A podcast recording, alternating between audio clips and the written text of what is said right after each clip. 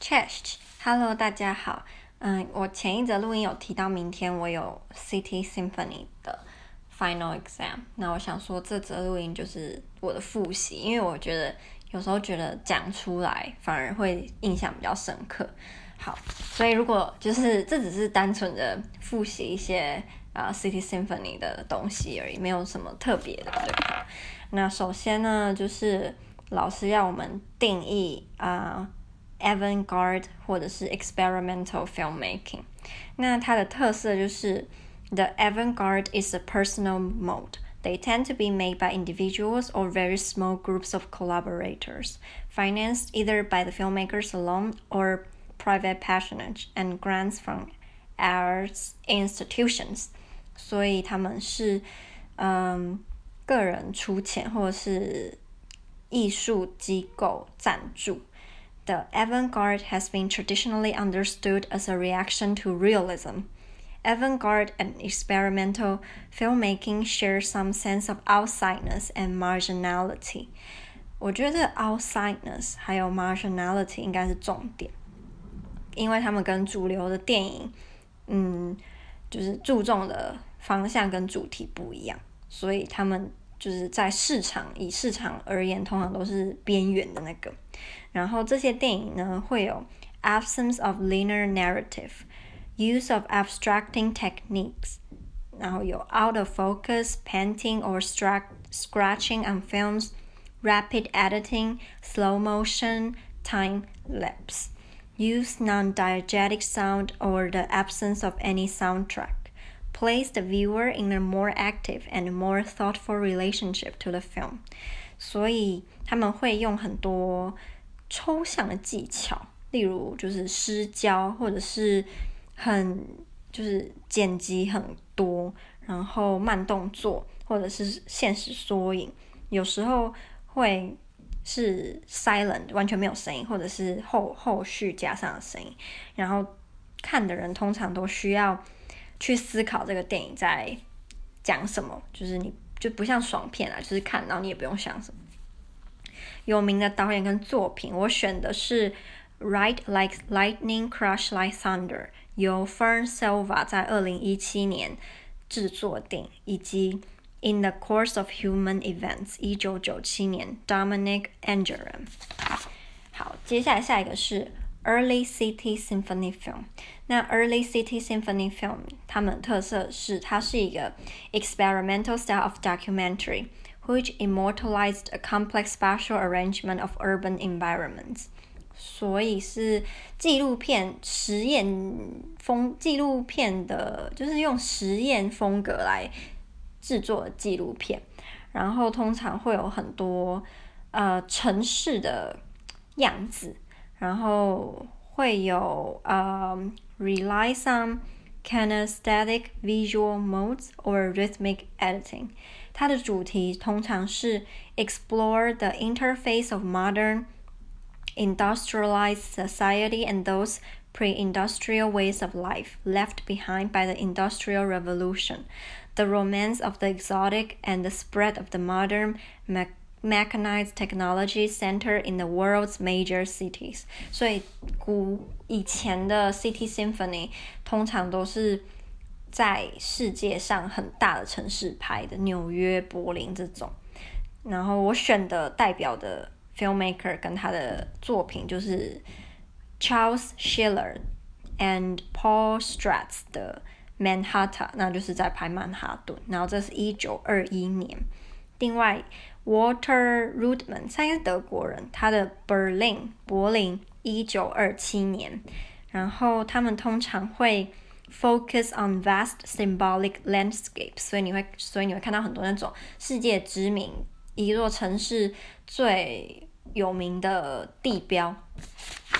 下一个是 New Wave of American Film Avant-garde，有一个 movement，New Wave movement。其实我我们老师他解释的这个有点不太清楚，就是很细碎啦。那主要就是他呃 New York。呃，L.A. and San Francisco as the avant-garde center，他们到现在应该也是。然后 Jonas Mekas is the key figure of the new American cinema.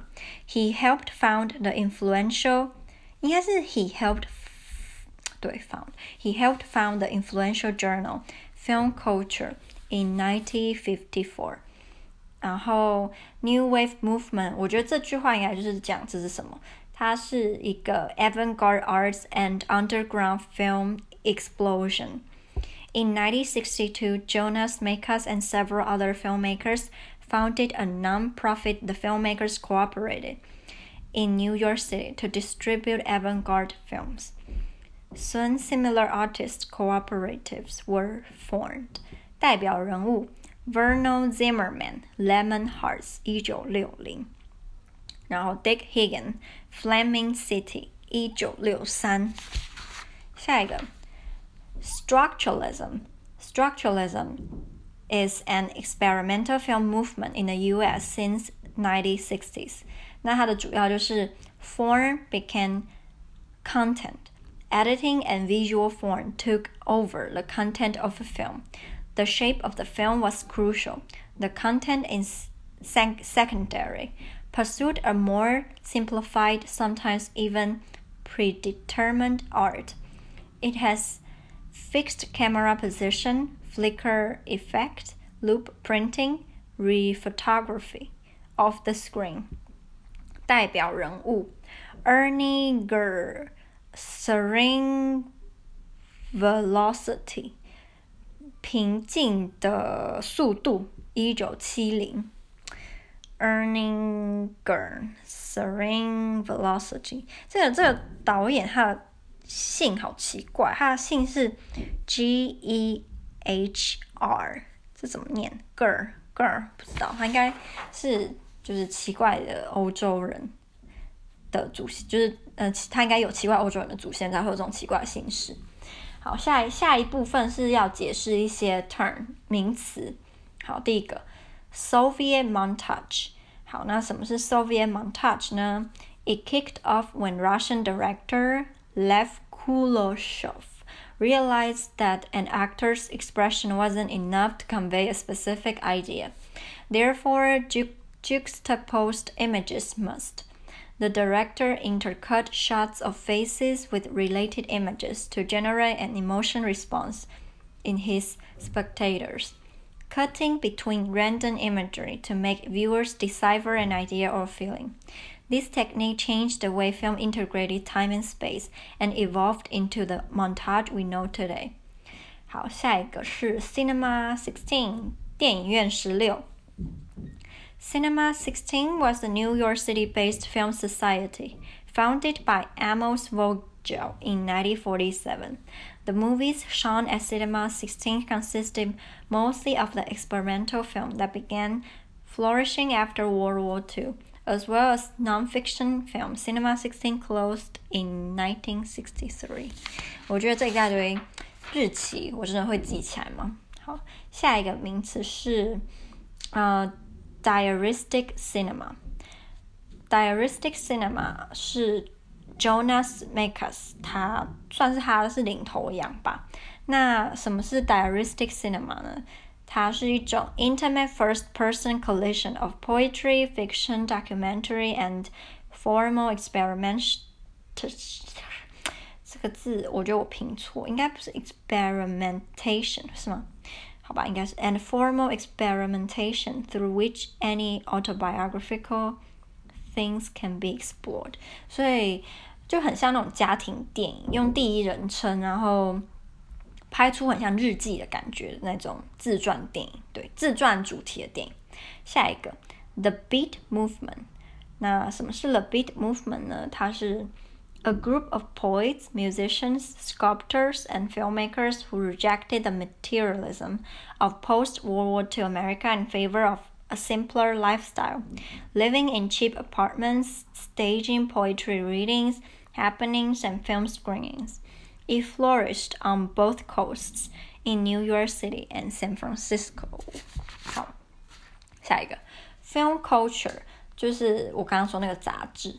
the influential journal Film Culture, uh, founded by Jonas Mekas in 1954, that headquarters was in New York City, best known for exploring the avant garde cinema in depth.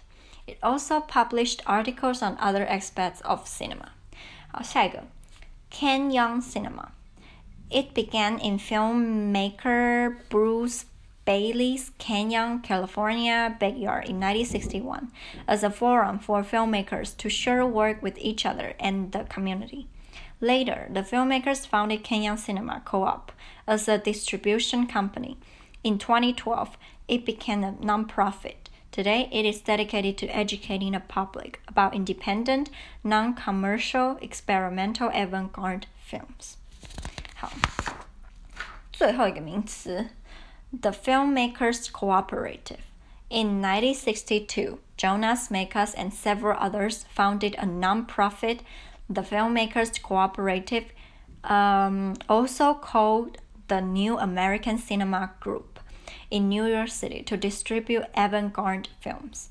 It holds the world's largest collection of avant-garde and experimental films. 啊，好。接下来是二十三个电影人。第一个 ，Charles Schiller and Paul Stratt，他们的电影是《Manhattan》（1921）。下一个，Walter Ruttman，Berlin Symphony of a Great City》（1927）。呃，它是一个无声电影，然后后来被衍生成 Travelogue，然后它就是对于记录柏林这座城市有很大的贡献。下一个人。Ziga Vertov, Man with a Movie Camera, 1929. Jay Leyda, A Bronx Morning, 1931. Rolf Steiner, The City, 1939. Arthur Fielding, Weegee's New York, 1952. Stan Brakhage, The Wonder Ring, 1955. Francis Thompson, New York, New York, 1957. Shirley Clarke, Bridges Go Round, 1958. Mary, Mary, yes, Mary, Mary Menken, Go Go Go, 1946, eh, no, 1964. Hilary Harris, Highway, 1958.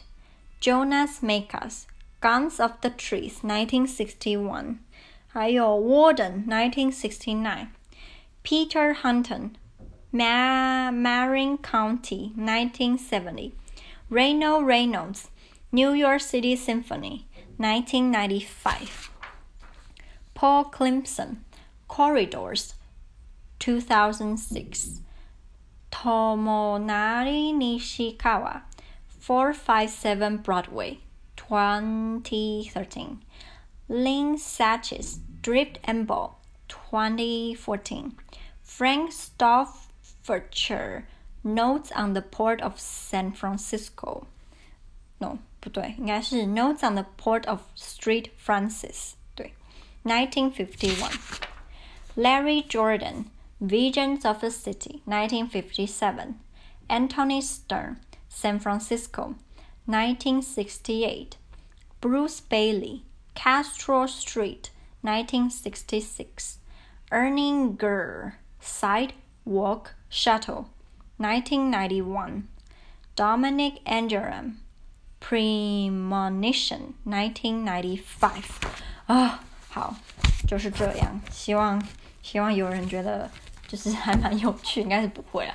反正就是我的就是对于明天 City Symphony 的 review。